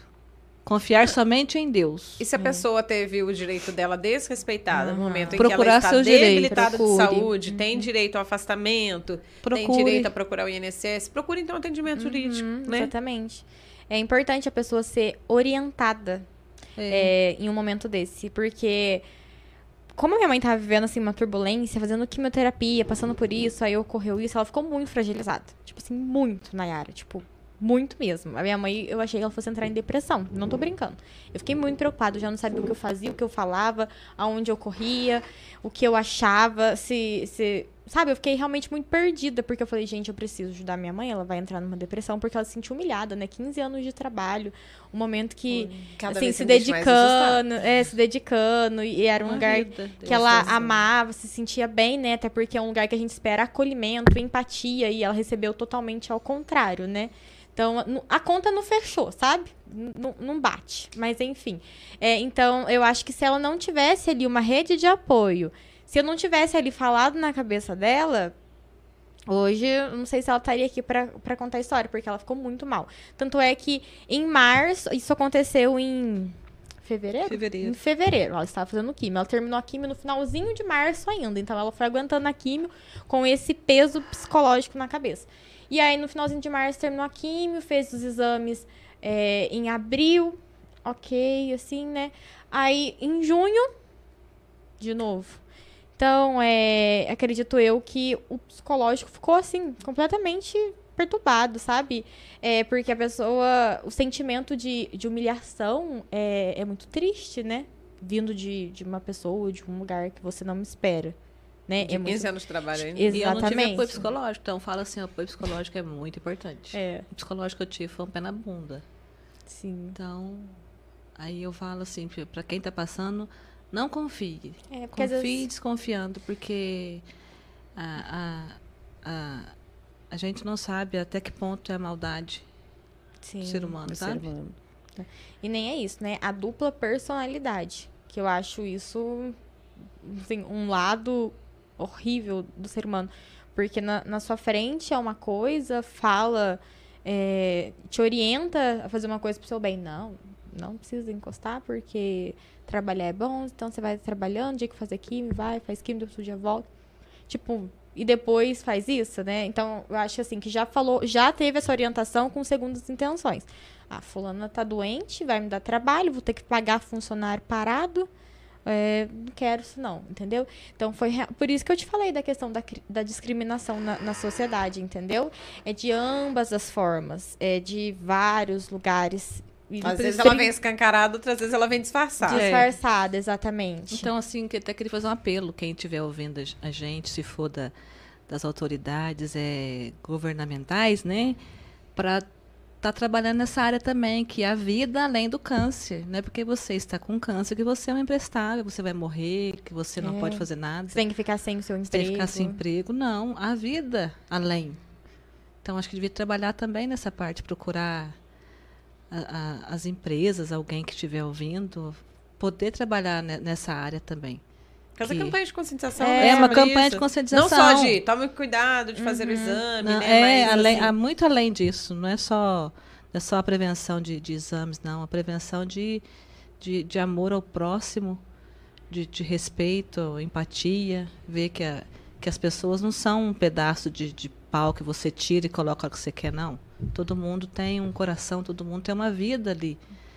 E, e justamente você ter um apoio na hora que você mais precisa, isso é muito importante. Então deviam atinar para essa, para essa área também. Você além vai prevenção, minha filha. Esse é além negócio. prevenção, a- a- é ver que a vida além do câncer. E a gente, para falar de vida além do câncer, tô vendo um monte de participação aqui. Olha que Sério? A rede apoio. Ah, tá vendo? é? É, Eu tô brincando, mas Eu nem vi. Gente, eu já vou lendo aqui os recadinhos. É. Antes, só queria dar uma dica pra você. A gente tá falando de confiança, né? A gente tá falando de quem a gente pode contar no momento certo. Então, queria dar aquela dica pra você que tá querendo uma empresa de confiança pra você apostar a construção de sonhos por meio dos imóveis, por meio de pequenas a grandes obras. Santa Maria Materiais de Construção, minha gente. Parceiraça aqui do podcast, aposto super nessa ideia. Sou cliente, minha mãe é cliente da Santa Maria Materiais de Construção, porque a gente confia, né? Então, uma empresa que já tem um, um bom tempo de mercado, atende aqui Pouso Alegre região, se eu não me engano, Silvianópolis também, viu? Então, eles fazem entrega aqui na região. E tudo que você precisar da base ao acabamento, daqueles pequenos reparozinhos em casa, tá precisando de ferramenta para montar o teu kit é, aí do Faça Você Mesmo, tá precisando de obra aí, você que é construtor, alguém, na verdade, assim, que você confiar de mandar material assim que você escolheu a dedo. Então, corre para Santa Maria Materiais de Construção, a sua loja na rua Eduardo de Souza Gouveia, bem pertinho, lá do lado, do lado, nem pertinho, do lado do Manduzão. A gente tá falando em frente ao Manduzão, mas é que o muro é na lateral, tá? E você pode entrar em contato aí, encomendar os seus materiais de construção, seja você que tá aí ouvindo ao vivo, vai entrar em contato nessa sexta-feira, avisa que viu que no Mando Cash. Pergunta, ó, tem alguma condição especial aí para quem é ouvinte aqui, para quem é espectador Terra do Mandu? Anota aí o telefone 35 3422 2841 e o Zap 359 9984 3573. E agradecer também nosso parceiraço Henrique Cabeleireiro, que faz aquele look maravilhoso. Aqui a Rosângela mostrando que a autoestima tem que estar em dia sempre. Né? A Bruna, então, também nem se fala. É de mãe para filhos, é de família. Bem-estar, né? O cuidado consigo mesmo. Sim. O Henrique atende você aí na rua Coronel Herculano Cobra, centro de Pouso Alegre. Você veio de Silvianópolis, assim como a Rô, né? Vamos falar Rô aqui. A Rô. Rô, nome de cantora. Daqui a pouquinho elas vão cantar pra gente. Aí você ainda pode agendar o seu horário. Você que é de Pouso Alegre, dá uma passadinha lá. Rua Coronel Herculano Cobra, então, centro de Pouso Alegre, a rua, sabe de onde? Da Agência Central dos Correios. É número 275. E o telefone para você já agendar o seu horário é o 359-8815-3875. Fala que você ouviu falar aqui do Henrique no Mando Cast. Bem, vamos lá para participação, gente. Comenta de onde vocês estão acompanhando a gente. Quem conhece a história da Rosângela, quem tá descobrindo agora, aproveita para deixar o seu recadinho antes da gente encerrar, hein? Paulo Júnior dando boa noite. Ai, meu namorado. Aê, Daniele Braga aqui Minha com a sogra. gente. Ela genro falou, lindo. Bem no começo, ela falou, já vai começar, estamos ansiosos. Ah. A Ana Júlia falou boa noite, também que estava ansiosa pelo Mando Cat. Bárbara Braga dando boa noite. Ai, minha cunhada. Aí, ó, falou, tá liberada a partir de 40 anos em Santa Rita. Está bem rápido e acima de 35 se tiver histórico familiar. Ó, informação E aí, ó, importante. obrigada. Gente, eu falei de 50 porque quando eu trabalhei em Santa Rita do Sapucaí e aqui em contato com o pessoal de Aham. agentes de saúde aqui de Pouso Alegre, falam que os médicos da rede pública pedem normalmente depois dos 50, exceto quando se tem histórico de caso de câncer genético assim na família. Uhum. Lembrando que isso é para mães, para irmãs, são aquelas parentes mais próximas, né? É, nesses casos aí pede independente da, da idade, né? Mas o certo, pelo Ministério da Saúde, era a partir dos 40 anos, isso em todo o Brasil. Mas não é o que acontece, não é só aqui, não. Isso É geral. a gente vê que é geral, né? Pela rede pública. E convênio também já ouvi dizer que tem convênio que dá. É, às vezes aquele pedido mais tarde, né? Mas aí vai de, de onde você tá fazendo o seu pedido. É, então, é- essa que foi a informação da Daniele. Então, que lá em Santa Rita tem exame a partir de 40 anos. E que rápido, isso é importante. Agilidade para diagnósticos precoces. Liana Maria também. Ô, Liana! Boa noite para você! A Liana de Silvianópolis. Manda aqui pra gente. A Ana Júlia também. Comentando aqui, Simone Couto falou boa noite. Essa minha cunhada é uma fortaleza, exemplo de superação e força. Simone. Beijo, Simone. Orgulho da família, Rô. É, Duda Braga, coisa mais linda, essas Ai, duas. Mandou é- coraçãozinho assim pra vocês. Beijinhos, Rosa, Duda. De outubro rosa. Maria Pinto falou: Você é vitoriosa, Rô. Deus tem propósito em sua vida, como a Bruna falou. A Daniela ainda falou: Ela é linda demais. Duda falou: Definitivamente uma guerreira. A Ana Júlia falou: Que mulher forte. Deus te abençoe muito e te cure. O Duda ainda pegou um trechinho da Bíblia, como você sempre está ressaltando a importância da, da fé e como você é uma mulher de fé. Falou Coríntios, né? É, 1, do 10 ao 13. Deus é fiel. Ele não permitirá que vocês sejam tentados, além do que podem suportar. Mas quando forem tentados, ele mesmo providenciará um escape para que o possam suportar. Amém. Amém. Obrigada. Júnior Braga ainda falou exemplo de fé. Raimundo Braga, família Braga É, é. É a família do meu Beijo. namorado. É. Beijo, gente. Obrigada pela Tá participação. vendo que o exemplo arrasta? Foi além da Bruna, foi É. levando para o restante. É pros agregados. Beijos, amores, família de Santa Rita. Aí o Raimundo falou: excelente depoimento de como aceitar e não se entregar às dificuldades que a doença apresenta. Só fé pode dar forças para vencer. Parabéns com os Ângela e Bruna Nadalini. Nossa. Beijo. É, a Maria Fernanda Mendes falou exemplo de força. Ai, é minha amiga. Aí, o Paulo Júnior. Aí, ó, o boy. Ai, É, o boy também. Falou: minha sogra vale ouro. Ah, meu amor, te amo. A minha mãe já nem ia puxar saco dele. né, E agora então. vai mais. Ai, agora Ó, esquece. Publicamente, agora, para todo o Brasil, É, exterior, porque manda beijo, beijo, exatamente. acompanha fora do país também.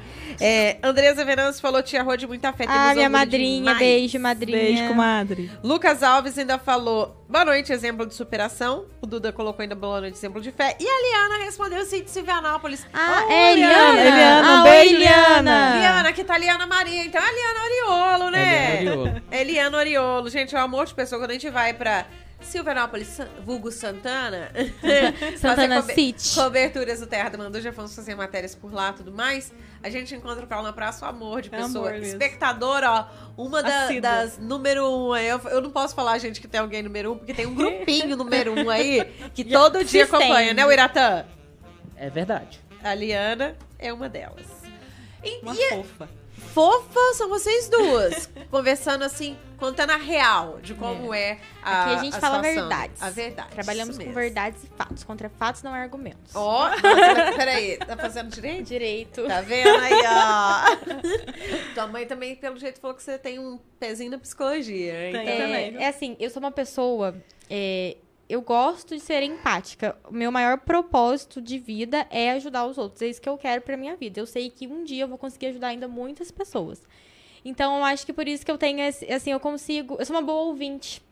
É, eu consigo ouvir e eu consigo ajudar, falar algo que possa aliviar aquele, aquela, aquele fardo, né? E eu, a minha, tá funcionando com a minha mãe, isso é bom, graças sou a Deus. paciente, assim, master. Ela é minha paciente, é, ela é minha paciente.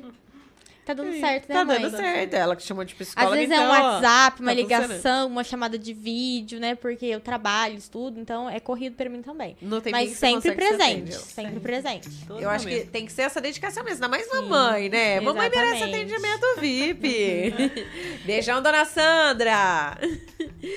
Deixa eu acabar puxando uma sardinha aqui. Tem o violão, gente, pra quem estiver acompanhando pelos tocadores. E é o seguinte, as duas cantam. Elas fazem aí uma dupla, que a gente ainda vai dar um nome a gente aqui. Tá pensando. Pode mandar sugestão. Sugestões, Sugestão aqui no chat, por favor, por viu? de nomes para essa dupla que já se apresentou no Festival Sabores e Saberes de Santana. Inclusive, se tiver algum empresário, por favor, patrocina a gente, tá? Aí, ó. ó, a Liana ainda falou, Rosângela é muito querida aqui em Silvianópolis. Ô, Liana, você que é da terrinha aí dela também, dá uma sugestão aí. Gente, pra quem tá acompanhando e que não as conhecia antes, elas são Rosângela Paiva e Bruna Madaline. Sugere aí o nome pra dupla. É, gente, Qual estilo que vocês gostam de cantar? Ah, a gente canta bastante, é, vários estilos, mas a gente gosta muito de sertanejo. Ah, é? Só que hoje a minha mãe, ela preparou uma música especial, porque foi uma música é, que ajudou ela durante o tratamento. Né, mãe? Ai, gostaria de compartilhar com vocês. Qual Porque é a- a música? É, tudo passa. E ela representa pra você, então, a esperança da cura. Isso. A busca da cura, que a gente É. até colocou o É. título lá no site. É. E o alívio Ai, também. meninas, ó, ó, ó, ó, arrepiando. então vamos lá, vocês duas juntas, mãe e filha. Olha que coisa mais linda. Dá, dá para tocar, mãe, por causa do braço? Quer que puxe Dá? um pouquinho a cadeira pra você?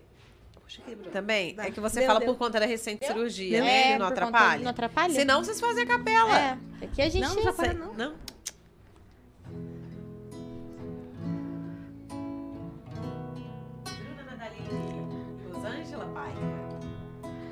Tem uma palavra para vocês. Não desanime.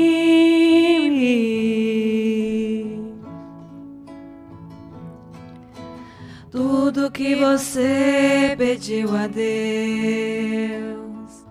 já está vindo.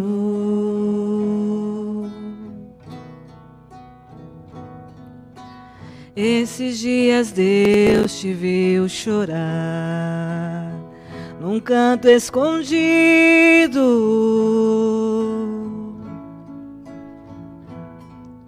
Você mal podia falar, Deus só ouvia os seus gemidos.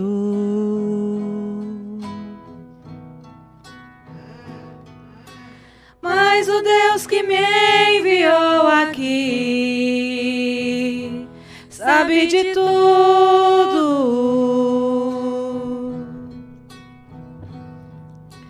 Ele me mandou falar que vai mudar seu rumo.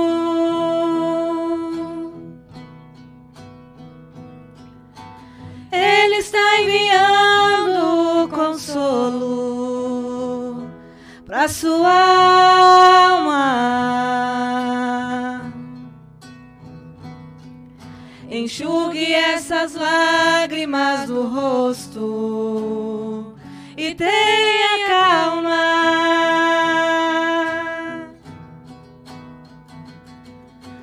Vai passar. Eu sei que essa luta logo vai passar. Tá doendo, mas não vai querer parar. Não deixe a esperança em você morrer. Você precisa crer. Vai chegar a solução para tudo que te aconteceu. Você vai ter de volta o que você perdeu. Só não se desespere, pelo amor de Deus.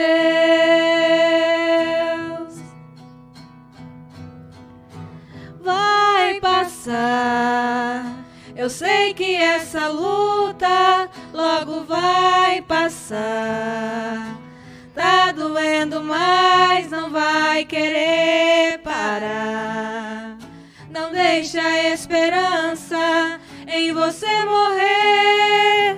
Você precisa crer.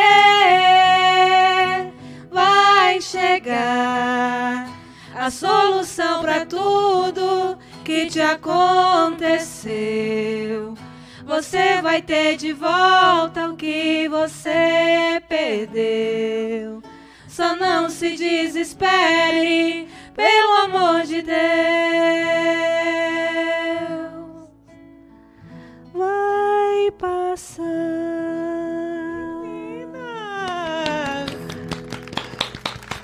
Vai passar. Isso! Ah, que coisa linda! É a benção sendo recebida, Amém, né? amém. Meninas, e tem gente que. Olha os coraçõezinhos aqui fervendo pelo YouTube nosso do Terra do Mando. Obrigada, viu, pela participação de todos vocês. É, a Daniele Braga ainda falou que legal. Ia pedir pra cantar assim que vocês começaram. Olha, ela veio.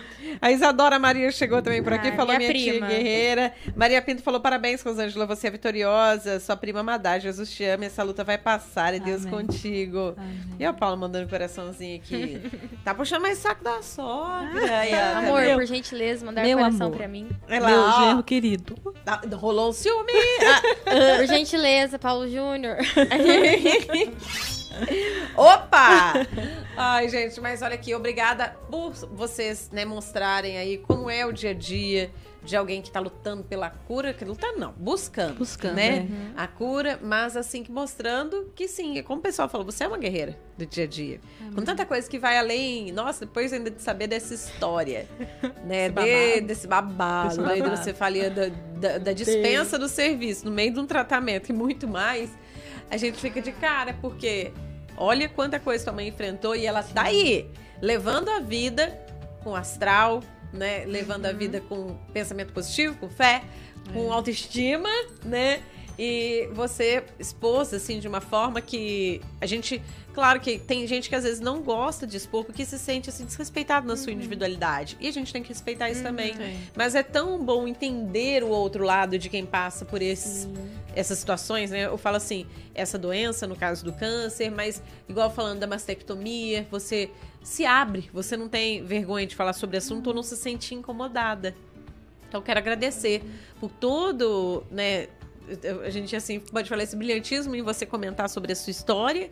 A Bruna também, né? Por ela, ela ter intermediado essa Olha. história, porque foi por meio dela que a gente conheceu a Rosângela, É. sem te ver pessoalmente, né? Anjinho E brilha os olhinhos da tua filha falando de ti. Brilha Ai, ela, é meu, ela é meu orgulho, é minha vida. E agradeço, Bruno, por você ter contado assim também detalhes da situação, você vivendo de tudo isso junto com a tua mãe. Parabéns, né? Porque é, para as duas que levam a vida assim e ensinam as pessoas Sim. com o exemplo da Manu Exatamente. e tudo mais. A gente agradece o convite. Eu nem vi a hora passar. Por Também, mim, eu nossa. ficaria aqui horas Ó. e horas conversando. E Foi tem assunto. E tem temos assunto. assunto. Tem muita coisa pra falar. Mas assim, o intuito mesmo de vir aqui é de realmente poder passar essa mensagem, poder ajudar as pessoas de alguma forma, as pessoas que estão passando por esse momento ou que tem alguém na família que está passando por isso, lembrá-los da importância, né, é, mulheres, do autoexame, de acompanhar, de estar sempre atenta e atualizada, de não achar que é um caso muito, é, assim, nossa, isso aí é longe de mim, longe da minha família, isso aí nunca vai acontecer. Não pense isso, é melhor prevenir do que remediar. Então, assim, esse Outubro Rosa, eu quero dedicar, também tô dedicando as minhas redes sociais a, a, a isso, ao Outubro Rosa, a conscientização, a prevenção. E eu acho que nós, mulheres unidas, jamais seremos vencidas. Então a gente tem que sempre estar aí batalhando e, e expressando a, a nossa união, né? É, e sempre pensar que se cuidar, se amar em primeiro lugar. Então vamos aí, mulheres, nos cuidar, cuidar da nossa saúde, fazer o autoexame frequentemente, né? Na hora do banho mesmo, não custa nada. É, os médicos ensinam, é só levantar o bracinho e, e apertando, né? Palpando pra ver se não tem nenhum caroço. Movimentos circulares, né? Exatamente. Então, assim, tudo ajuda. Prevenir nunca é demais. Gente, a gente tá muito feliz com esse convite. Vocês são uns amores. A gente amou vir aqui, né, mãe? Ai, que foi uma- delícia! Estamos muito, muito felizes. Muito lisonjeadas, felizes, né, por estar aqui. Por estar e aqui. Muito mais felizes por ter contribuído com outras pessoas, né? E por mostrar que, embora a vida é, nos apresente situações de desafio, a gente não pode desistir nunca. Ai, gente, que maravilha. Obrigada por vocês, né, transparecerem essa verdade que vocês carregam no dia a dia. É assim, gente, não é só aqui no podcast, não, só Não. do jeitinho mesmo. É, Isso aqui é vivido, É galera. E quem quiser pode entrar em contato com vocês, às vezes, pra ter, Sim. ter um, ouvir algum, vocês saberem do depoimento ouvinte, de- de- da pessoa. Não, da- por exemplo, da- eu falo assim, no geral, Aham. né? Às vezes alguém quer contar que teve uma mudança de vida por meio do depoimento de vocês. Exatamente. Ou a pessoa quer uma dica pra lidar com certas situações que a pessoa esteja passando próximas da sua. Pode falar pra Nossa, gente. pode Então, falar com a gente. Gente, tá lá no Terra do Mandu, arroba Terra do Mandu no Instagram. Você vai encontrar o Instagram das duas, tá? A gente fez Sim. o story antes aqui de entrar no ar. Elas estão marcadas, mas pra quem quiser também Tá já tela passar também. agora. Sim. Pode. Tá na tela, ó. Tá na tela. Então aí, ó, aproveitando, repetindo aí de cada uma, né? É o, arro... o meu tá Instagram ouvindo. é o arroba bruna.nataline. E o da minha mãe é arroba rosângela... E qual que... Eu Paiva. esqueci o dela. Underline é Rosângela Paiva 19. Isso, exatamente, Paiva 19. Eu falei também pra falar, porque às vezes o pessoal tá ouvindo pelos tocadores, Sim, aí então já fica mais fácil. E antes da gente encerrar aqui, o Lucas Alves falou: Bruna e Rô, o convite da Advocacia Geral do Estado ainda está de pé. Não. Uma sugestão de nome da dupla: As Divas da Viola, Mãe e Bru. Nossa! Nossa, olha Amei. só. Que chique. Ai, gente, Amei. antes de encerrar, vamos lá, qual que é o convite? Ah, sim, é porque vai ter um evento também na- relacionado à Advocacia Geral do Estado, uma roda de conversa, uma mesa redonda sobre a, a conscientização e a prevenção contra o câncer de mama. Eu fui convidada para participar Ó, também, a minha mãe. E é, eu não sei se eu vou conseguir presencialmente por conta do horário, por conta do meu trabalho, mas eu vou enviar um vídeo pro o Lucas, inclusive vou enviar no seu e-mail. É, que ele já me passou e-mail, vou enviar um vídeo é, para poder contar um pouco da história. Ele vai ser passado esse vídeo na mesa redonda.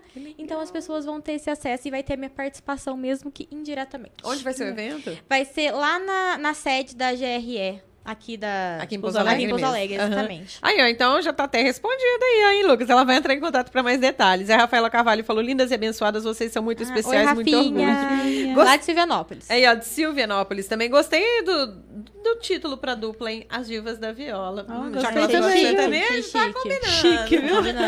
Gente, mais uma vez, obrigada a vocês duas. E vocês que estão aí com a gente, vocês comentaram. Muito gente. obrigada, Obrigada, queridos. viu, Quem não comentou que é aquela pessoa que é tímida, Tímida. ou chamado tindo, né? aí, muito obrigada também por você estar curtindo, tá aí, ó, firminho com a gente até o final do podcast. É isso que vale a sua atenção, o seu carinho, claro, a sua companhia. É muito mais que audiência. O importante é ter essa companhia, a gente saber que do outro lado tem alguém que tá curtindo o nosso conteúdo, tá bom? É isso que é o que a gente faz, né? Aqui o podcast, o MandoCast, é pra trazer sempre conteúdo pra você, coisas divertidas, coisas interessantes, coisas importantes, tudo isso. Vamos lá, então, semana que vem tem feriado, né, da Padroeira do Brasil, Nossa Senhora Aparecida, então, como é na quinta, a gente não vai ter podcast. Só Ou que. vai, hein? É, É, vamos ver. então tá. Então Pode vamos deixar assim. Não, deixa a lacuna Você fica aberta. atento nas nossas redes sociais que a gente vai informar, É. tá bom? Na Agora, quinta não vai ser. Pra próxima semana do aniversário da cidade de Pouso Alegre, aqui em Pouso Alegre é feriado. Só que daí, pra não deixar vocês assim um tempo maior sem podcast, a gente vai antecipar. Depois acompanha que a gente tá pra divulgar a data que vai ser o podcast na semana do dia 19. E já antecipo que quem vai participar com a gente aqui é o prefeito de Pouso Alegre, Dimas Fonseca, pra estar falando um pouquinho do que, que vai ter na programação de aniversário, é a iluminação de Natal que tá pra vir por aí, um monte de projeto aqui em Pouso Alegre, então você já vai ficar por dentro. E muita gente de fora vai querer saber porque são as cidades da região que vêm pra cá consumir É. tudo, produto, É, serviço, por exemplo, Recursos também. recursos, né? igual você veio de Silvianópolis para tratamento médico, sua filha vem de Santa Rita e trabalha aqui, né? Então, vamos lá, aproveitar e participar. Exatamente. Se você tem também sugestões pro podcast, manda pra gente no e-mail jornalismo, arroba terradomando.com.br ou manda um direct no Instagram, arroba terra do Mandu. Um beijo, ótima noite pra você, foi um prazer começar o Outubro Rosa com essas duas lindas e contigo. Até mais. Tchauzinho, Tchau, gente. gente. Obrigada. Deus Obrigada pela abençoe cada um de vocês.